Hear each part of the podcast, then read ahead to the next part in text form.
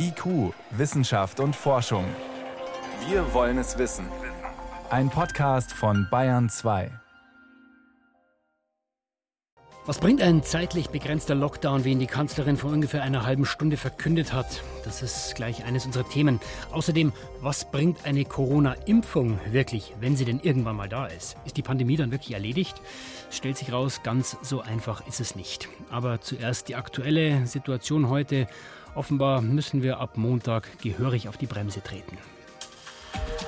Wissenschaft auf Bayern 2 entdecken. Heute mit Stefan Geier. Ab nächster Woche machen die Schwimmbäder wieder zu, Sportvereine müssen pausieren. Wir haben drastische Kontaktbeschränkungen, nur noch Angehörige zweier Haushalte dürfen sich treffen. Profisport ohne Zuschauer, Theaters machen zu, Kinos, Fitnessstudios und vieles mehr. Lokale dürfen nur noch Speisen zum Abholen anbieten.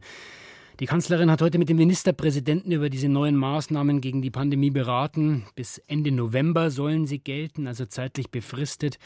Aber anders als beim letzten großen Lockdown, die Schulen und Kitas und auch der Einzelhandel, Einzelhandel bleiben zunächst mal offen. Wir sind nicht die Einzigen. In Wales gibt es den befristeten Lockdown seit vergangenem Freitag. Auch Nordirland, Schottland, Australien, Neuseeland haben es schon gemacht. Was bringt so ein Kurzlockdown? Darüber haben wir festgestellt, gibt es unterschiedliche Meinungen. Margarete Jall. Mitten in der Diskussion um einen neuen Corona-Lockdown in Deutschland haben sich heute Ärzte und Wissenschaftler zu Wort gemeldet. Eine pauschale Lockdown-Regelung sei weder zielführend noch umsetzbar, sagte der Chef der Kassenärztlichen Bundesvereinigung Andreas Gassen. Nötig seien vielmehr zielgerichtete Maßnahmen zur Eindämmung. Gassen reagierte damit auf die Empfehlung von Virologen, das öffentliche Leben wieder runterzufahren. Wenn die Belastung zu groß wird, dann muss man eine Pause einlegen. Mhm. Das riet der Virologe Christian Drosten diese Woche im Podcast Coronavirus Update. Er hält einen kurzen, geplanten Lockdown für eine gute Idee. So könnte das Gesundheitssystem vor Überlastung geschützt werden zumal Deutschland noch relativ gut dastehe, was die Anzahl der Neuerkrankungen angehe im Vergleich zu anderen europäischen Ländern. Ein kurzer Lockdown hätte aus seiner Sicht vor allem einen Vorteil. Alle wissen von vornherein, der ist zeitlich befristet. Also man vereinbart im Prinzip gesellschaftlich, wir machen jetzt einen Lockdown, aber nur für zwei Wochen oder nur für drei Wochen. Drei Wochen ist wohl eher die die maßgeblichere Zeit, weil man braucht etwas mehr als eine Quarantänezeit dafür. Und da können sich aber dann auch alle drauf einstellen. Ausgangspunkt ist eine Modellierungsstudie von Forschern der London School of Medicine. Die britischen Wissenschaftler haben untersucht, was ein Mini-Lockdown bringen könnte. Damit das gesellschaftliche Leben möglichst wenig leidet, haben sie den Lockdown in ihrem Modell auf die Schulferien gelegt. Ihr Ergebnis den größten Gewinn würde so ein kurzer Lockdown bringen, wenn die Wachstumsrate niedrig ist, solange sich die Infektionszahlen also nur etwa alle zehn Tage verdoppeln. Dann könnten die Zahlen der Infizierten, der Krankenhausaufenthalte und Todesfälle am effektivsten gedrückt werden. Die Forscher empfehlen einen Zeitraum von mindestens zwei Wochen. Sonst könnten Personen, die sich kurz vor dem Lockdown infizieren, immer noch ansteckend sein und das Virus so weitertragen. Die Hoffnung der Forscher, mit einem kurzen, klar begrenzten Zeitraum wären die Schäden für die Wirtschaft und die psychische Gesundheit der Menschen annehmbar. Viola Briesemann forscht am Max-Planck-Institut für Dynamik und Selbstorganisation. Auch sie findet einen Zeitraum von zwei bis drei Wochen für einen Lockdown sinnvoll. Dann könnte sich die Reproduktionszahl R, also der Wert, der sagt, wie viele Menschen ein Infizierter ansteckt, entsprechend verringern. Das R ist derzeit bei rund 1,4, im Verdeckten wahrscheinlich noch ein bisschen höher. Um die Fallzahlen wieder runterzubekommen, muss das R deutlich unter 1 sein. Wir haben gesehen, dass der harte Lockdown im Frühjahr das R auf 0,7 gebracht hat. Das bedeutet, dass sich die Fallzahlen pro Woche halbieren. Wenn jetzt also in einem Landkreis die Fallzahlen bei 100 wären, würde das ja dann etwa eine Woche dauern, bis sie unter 50 geraten und dann braucht man eine andere Woche, um noch auf die 25 zu kommen. Allerdings, und das wissen wir auch vom ersten Mal, wenn wir jetzt erst handeln, dann sieht man die Wirkung erst mit einer Woche oder zwei Verspätung. Ob ein solcher geplanter Mini-Lockdown die Fallzahlen tatsächlich senkt, hängt natürlich davon ab, wann er anfängt, wie streng die Beschränkungen sind und wie sehr sich die Bevölkerung daran hält. Der Physiker Dirk Brockmann berechnet am Robert Koch Institut, wie sich Infektionskrankheiten ausbreiten. Was ein Mini-Lockdown tatsächlich in reinen Zahlen bringt, lässt sich aus seiner Sicht nur schwer sagen. Aber wir können natürlich auch überlegen, das sagen jedenfalls Modelle, dass so konzertierte Aktionen, indem wir für sehr kurze Zeit sehr stark reagieren, immer auch einen substanziellen Effekt haben. In der Dynamik des Virus liegt es, dass es da so eine Zeitskala von ein bis zwei Wochen gibt, in der halt das Virus sich bewegt und äh, in der Menschen infektiös sind etc. Wenn wir es schaffen, substanziell und synchron quasi darauf zu reagieren, dass wir für eine kurze Zeit dem Virus diese Möglichkeit nehmen, also das Futter nehmen, die Kontakte nehmen, dann wird sich das auch sofort, jedenfalls zehn Tage später in den Fallzahlen äußern. Ein kurzer Lockdown könnte uns aus Sicht der Forscher jetzt eine Verschnaufpause verschaffen damit andere Mittel wie die Kontaktnachverfolgung durch die Gesundheitsämter wieder möglich werden. Viola Briesemann vom Max-Planck-Institut. Wenn man diesen Lockdown nur halb macht, also weniger arg oder eben zu kurz, dann gewinnt man zwar ein klein bisschen mehr Zeit, aber dann steigen die Fallzahlen fast genauso wieder an wie vorher. Also wenn das Ziel ist, wieder eine Kontrolle zu erlangen, dann ist es aus unserer Sicht am besten, einen kurzen Lockdown zu machen, so kurz wie möglich und dafür so intensiv wie möglich. Also vielleicht kann man sich auf den Standpunkt stellen, wenn man schon weiß, es dauert bis Ende November und dann ist es wieder vorbei, dann ist auch so ein Lockdown vielleicht leichter auszuhalten. Wie gesagt, leichter. Belastung bleibt es natürlich. Und nicht nur deshalb warten viele Menschen weiter auf eine Impfung gegen das Virus. Manche Politiker hoffen ja da schon auf 2021, auf Anfang 2021. Wahrscheinlich ist das zweite oder dritte Quartal nächsten Jahres. Aber bei der Impfung stellen sich dann doch wieder schnell viele Fragen. Zum Beispiel, wie sicher ist die eigentlich, wenn sie so schnell entsteht? Wie wirksam? Und wer soll dann als erstes geimpft werden? Das konnte ich vor der Sendung mit Professor Rüdiger von Kries besprechen. Er ist Mitglied der Ständigen Impfkommission und leitet das Institut für für soziale Pädiatrie und Jugendmedizin an der Ludwig-Maximilians-Universität in München. Dort habe ich ihn heute Nachmittag besucht und ich wollte zunächst mal wissen, die meisten Pandemien, die kommen und die gehen ja auch wieder. Ist das bei Corona genauso? Ja, es gibt keinen Grund anzunehmen, dass es hier grundsätzlich anders sein würde. Bei Corona äh, wissen wir zwar im Prinzip, wie sie entstehen könnte, aber was nun genau diese Epidemie ausgelöst hat, darüber wird heute noch gestritten. Aber eins wissen wir sehr genau. Wenn die Corona-Epidemie gehen soll, dann müssen wir entweder alle immun werden, indem wir die Erkrankung durchmachen, oder wir müssen uns impfen lassen. Einen anderen Weg zum Ende der Epidemie gibt es nicht. Es sind ja einige Impfstoffe schon in der Entwicklung, teilweise schon in der Zulassung. Wie viel Schutz bieten die uns denn? Das würde ich auch mal gerne wissen. Die Studien sind noch nicht abgeschlossen. Sagen wir, der ideale Impfstoff würde die Transmission komplett verhindern. Also Wer geimpft wird, kann den Erreger nicht erwärmen und kann ihn auch nicht verbreiten. Der suboptimale Impfstoff verhindert zumindest schwere Erkrankungen. Bei einer Erkrankung, bei der es natürlich darum geht, dass schwere Erkrankungen und Tod häufig sind, ist das natürlich schon ein guter Impfstoff. Also auch ein nicht perfekter Impfstoff hilft uns schon erheblich weiter. Es gibt mehrere Fälle, wo sich Menschen nach einer durchgemachten Covid-19-Erkrankung wieder infiziert haben, wieder krank geworden sind. Was hilft dann so eine Impfung, die nicht hundertprozentig schützt? Ja, das ist auf, gut auf den Punkt gebracht. Wenn einige Menschen, einige Menschen sind eben sehr wenige. Wissen Sie, wenn wir halt etwas hundertprozentiges haben wollen, ich meine, was ist schon perfekt auf der Welt? Nicht einmal die Liebe, ja? Was bringt uns dann dieser, sagen wir mal, ein 50-prozentiger Impfschutz bei der Bekämpfung dieser Pandemie?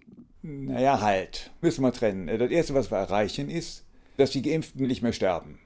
Dass die eben nicht ins Krankenhaus müssen. Damit haben wir sozusagen der Corona-Epidemie den Zahn gezogen. Denn im Grunde mit den ganzen, ich sage jetzt mal, Geschiss um Corona, machen wir im Grunde genommen deshalb, weil es ja eben schwere Verläufe gibt. Das Erfreuliche ist, die betreffen nicht alle, sondern die betreffen nur die Alten.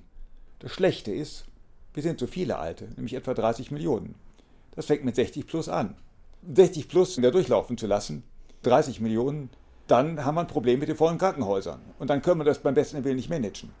Also das Impfen hilft uns in jedem Fall weiter, auch wenn wir nicht einen perfekten Impfstoff haben. Da gehen wir mal einen Schritt zurück und spielen Weihnachten. Sagen wir mal, wir haben jetzt eine Impfung. Wir sind 83 Millionen Einwohner. Die Impfbereitschaft liegt ungefähr bei 60 Prozent, sind immer noch 50 Millionen Menschen. Wie soll das funktionieren? Wie müsste man vorgehen, um die Impfung da wirklich flächendeckend zu machen? Schritt für Schritt. Schritt für Schritt heißt, man muss priorisieren. Wer kriegt es zuerst? Ja, und zwar so, dass diejenigen zuerst geimpft werden, die das allerhöchste Risiko für schwere Verläufe haben. Und das ist relativ klar, das sind die Alten. Der Knackpunkt ist, bei 30 Millionen muss man sich überlegen, wo fängst du an?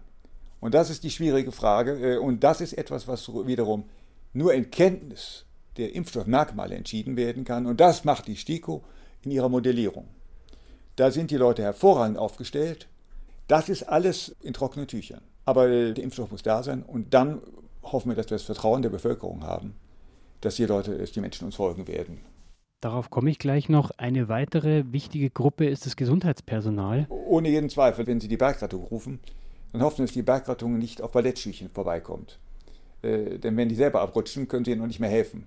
man kann ehrlich gesagt keinem zumuten, auf Ballettschüchen äh, zur Bergrettung anzutreten.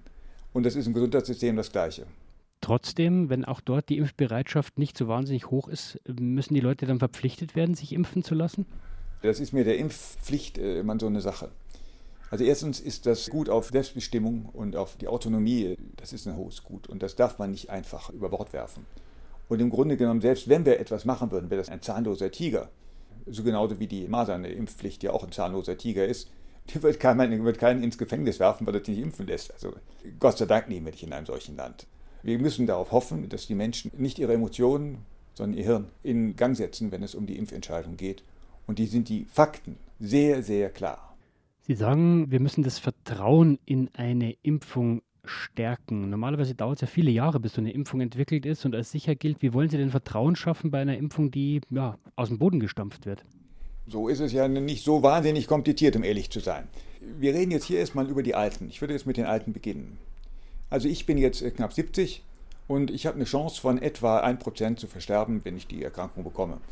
Und etwa 5%, dass ich intensivpflichtig werde. Zu beidem habe ich keine große Lust, um ehrlich zu sein. Hey, 1% bis 5%, das ist relativ viel. Und wenn ich mir dann äh, überlege, wie sicher kann ich bezüglich des Impfstoffs sein, na gut, die haben in den Studien etwa 50.000. 25.000 in der Währung, 25.000 in der Kontrollgruppe. Wenn da wirklich was anbrennt mit Komplikationen, dann würden alle Dinge, die so etwa mindestens bis 1 zu 1000 auftreten, das sind so die Dinge, die würden jetzt erkannt worden sein. Also mit zum Teufel zugehen, wenn die nicht erkannt worden wären. Wenn ich also abwiege, ich habe ein Risiko von ja, maximal 1 zu 1000, dass irgendetwas Komisches passiert nach der Impfung, wenn ich mich impfen lasse als älterer Mensch, wäre so ein Risiko von 1%. Und je älter ich werde, desto höher wird das Risiko, bis zu, bis zu 10%, dass ich daran versterbe. Wenn ich halt eine rationale Entscheidung treffe, dann ist das eigentlich so klar. Ja, klarer geht es nicht, ja.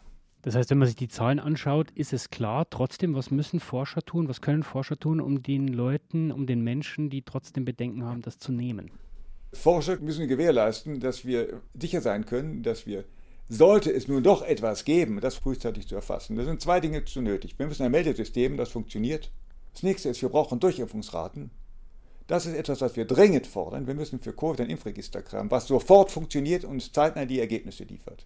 Hilft uns eine Impfung, Corona wieder loszuwerden? Und wenn es eine Impfung gibt, was muss dann passieren? Was bedeutet das für die Verteilung? Das waren Informationen und Einschätzungen von Rüdiger von Gries, Mitglied der Ständigen Impfkommission und Leiter des Instituts für Soziale Pädiatrie und Jugendmedizin an der Ludwig-Maximilians-Universität in München. Herr Gries, ich danke Ihnen für das Gespräch. Ja, ja.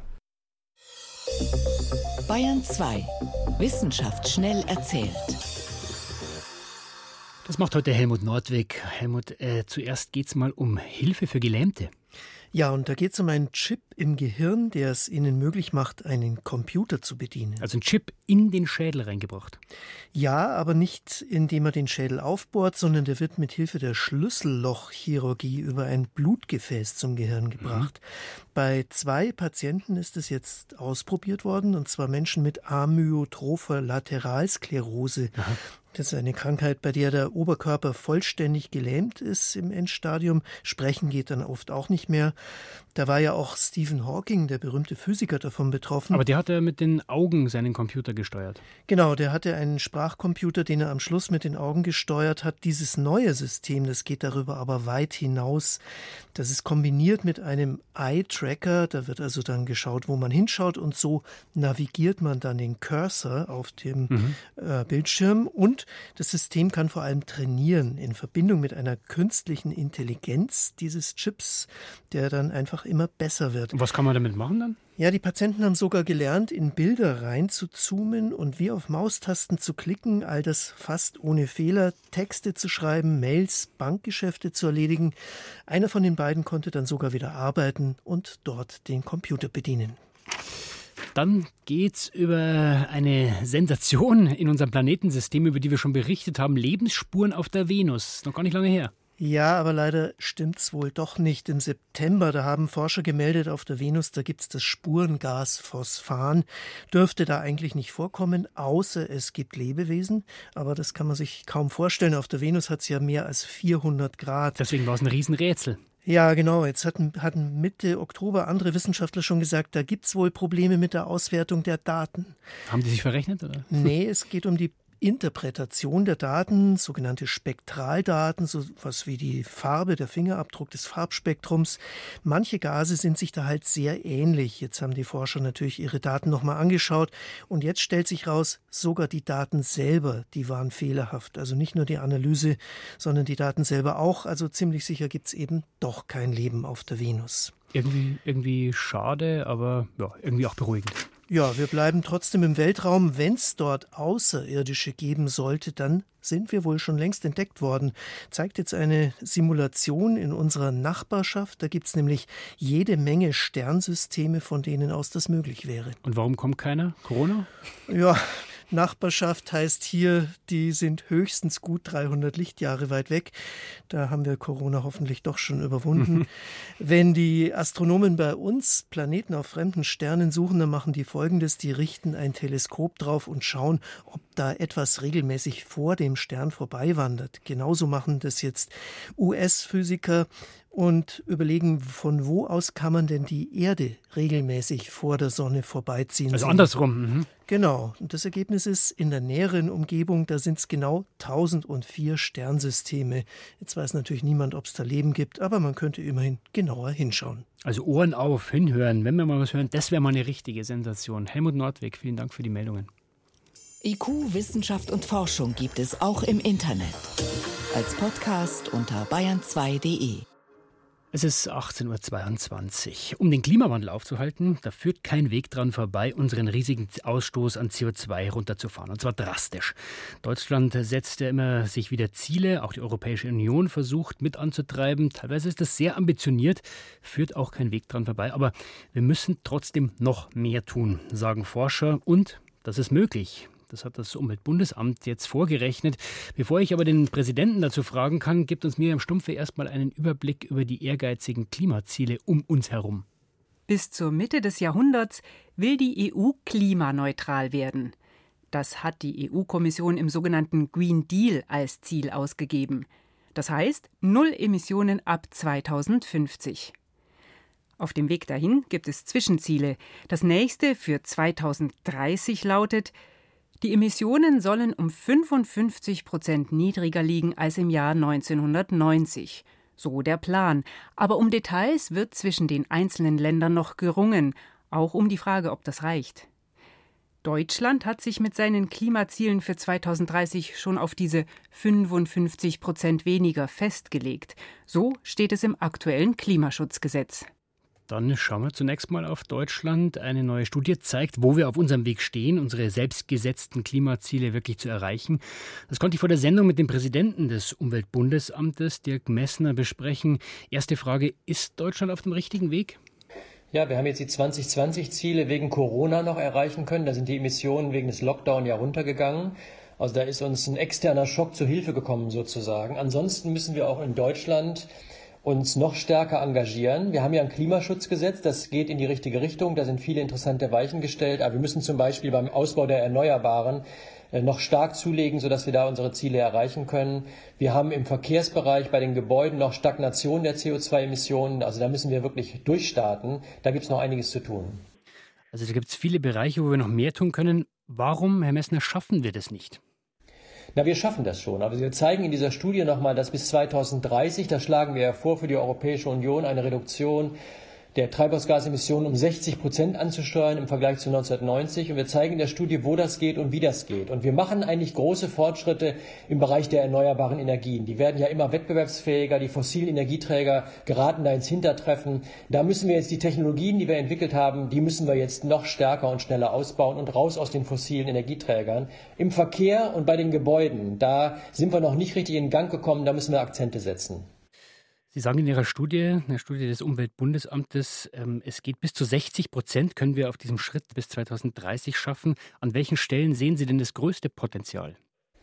Das größte Potenzial ist im Energiebereich, habe ich eben schon angesprochen. Da kann man noch schneller vorangehen. Wir können auch aus der Kohle schneller rauskommen, als wir es in Deutschland verabredet haben. Also Energiebereich ist ein großes Potenzial. Wir müssen im Verkehrsbereich vorankommen. In Deutschland haben wir eine Stagnation der Emissionen im Verkehrsbereich seit langer Zeit.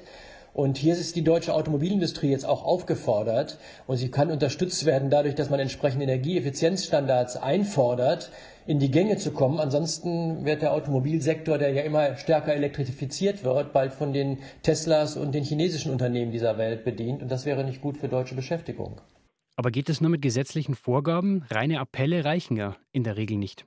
Wir können den Unternehmen, die jetzt schneller vorangehen wollen, helfen, dadurch, dass wir entsprechende politische Instrumente einsetzen. Der Chef von VW hat vor wenigen Tagen gesagt, ein 100 Euro CO2-Preis auf die Emission von einer Tonne CO2 würde die Elektrifizierung des Verkehrs schnell voranbringen und die deutschen Unternehmen dabei unterstützen, innovationsfähig zu sein. Unterstützen heißt in dem Fall im Wesentlichen, man muss sie zwingen. Naja, man muss sie nicht zwingen, sondern jetzt der, der, der VW-Chef Dies, der fordert das selber ein. Weil der Hintergrund ist, äh, wenn wir ein so klares Preissignal hätten, dann wären Verbrennermotoren nicht mehr wettbewerbsfähig. Und dann müssten die Unternehmen nicht, so wie sie es heute noch tun, die Verbrennergeneration der nächsten Generation herstellen und entwickeln und da Investitionen tätigen und parallel die Elektrifizierung vorantreiben. Sie könnten sich dann schneller auf die Elektrifizierung konzentrieren. Also Politik und Wirtschaft können hier eigentlich gut zusammenarbeiten. Dann weiten wir doch mal den Blick und schauen auf die ganze EU. Wie steht Deutschland denn im Vergleich zu den anderen EU-Staaten da? In manchen Bereichen sind wir immer noch sehr, sehr gut, in anderen Bereichen sind andere schneller. Wir haben eben über den Verkehrsbereich gesprochen, in nordeuropäischen Ländern, in Schweden, in äh, Norwegen, in äh, Finnland, aber auch bei unseren Nachbarn hier in Holland ist im Verkehrsbereich äh, mehr geschafft worden. Die Emissionen sinken da bereits, die Elektrifizierung des Verkehrs geht schneller voran, öffentlicher Nahverkehr wird rasch ausgebaut. Also da können wir auch von anderen lernen. Wo sind europaweit die größten Einsparpotenziale? Weil das die nordischen Länder bei der regenerativen Energien weiter vorn dran sind, ist sozusagen auch aus Geogründen schon der Fall. Wo sind denn europaweit die größten Einsparpotenziale?